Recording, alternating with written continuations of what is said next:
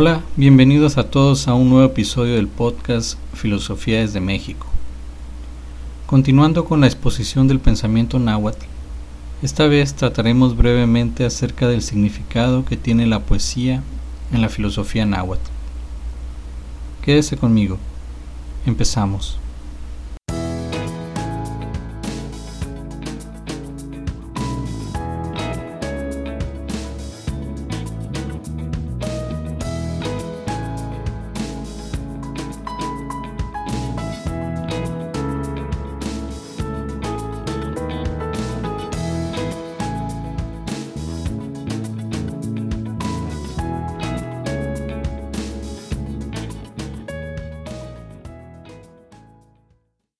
Según el doctor Ángel María Garibay, el difracismo es un procedimiento que consiste en expresar una misma idea por medio de dos vocablos que se complementan en el sentido, ya por ser sinónimos, ya por ser adyacentes.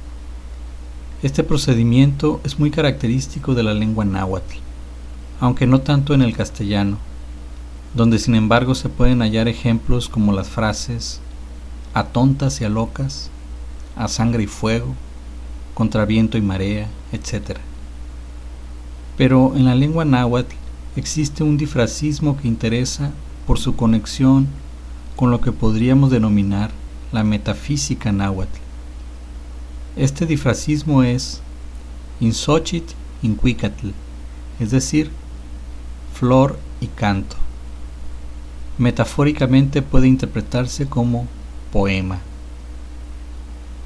Alternativamente a la visión huitzilopochtlica del universo, caracterizada por los sacrificios humanos y las guerras floridas con el fin de evitar la muerte del sol, los nahuas hallaron en flor y canto otra forma de escape a la imagen de la destrucción y la transitoriedad, pero a través del encuentro con lo verdadero, la palabra poética que describe lo verdadero, la belleza. El siguiente fragmento poético nos muestra la inquietud por la muerte y la transitoriedad en el hombre náhuatl. ¿Acaso de verdad se vive en la tierra? No para siempre en la tierra, solo un poco aquí. Aunque sea jade se quiebra, aunque sea oro se rompe, aunque sea plumaje de quetzal se desgarra no para siempre en la tierra, solo un poco aquí.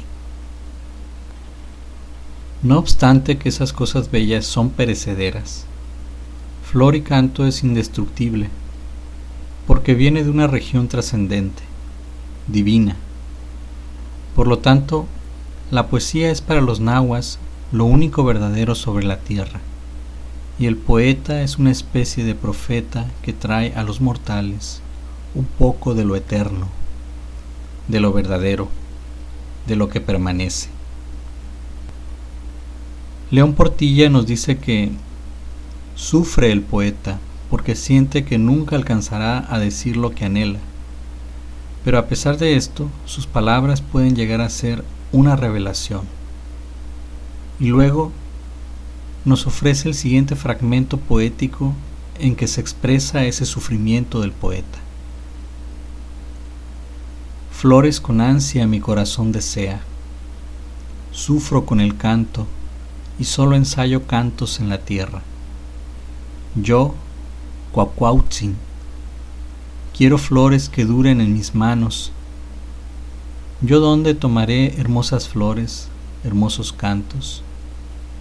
Jamás los produce aquí la primavera. Yo solo me atormento. Yo, Cuacuautzin. ¿Podréis gozar acaso? ¿Podrán tener placer nuestros amigos? ¿Yo dónde tomaré hermosas flores, hermosos cantos?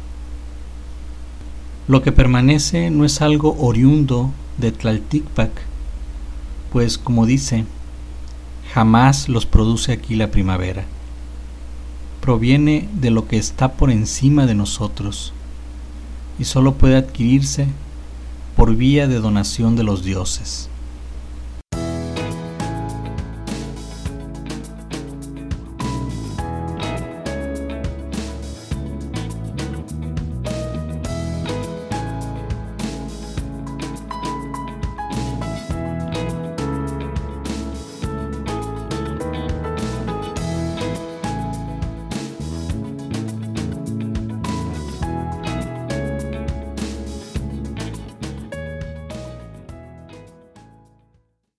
Esto ha sido todo por ahora.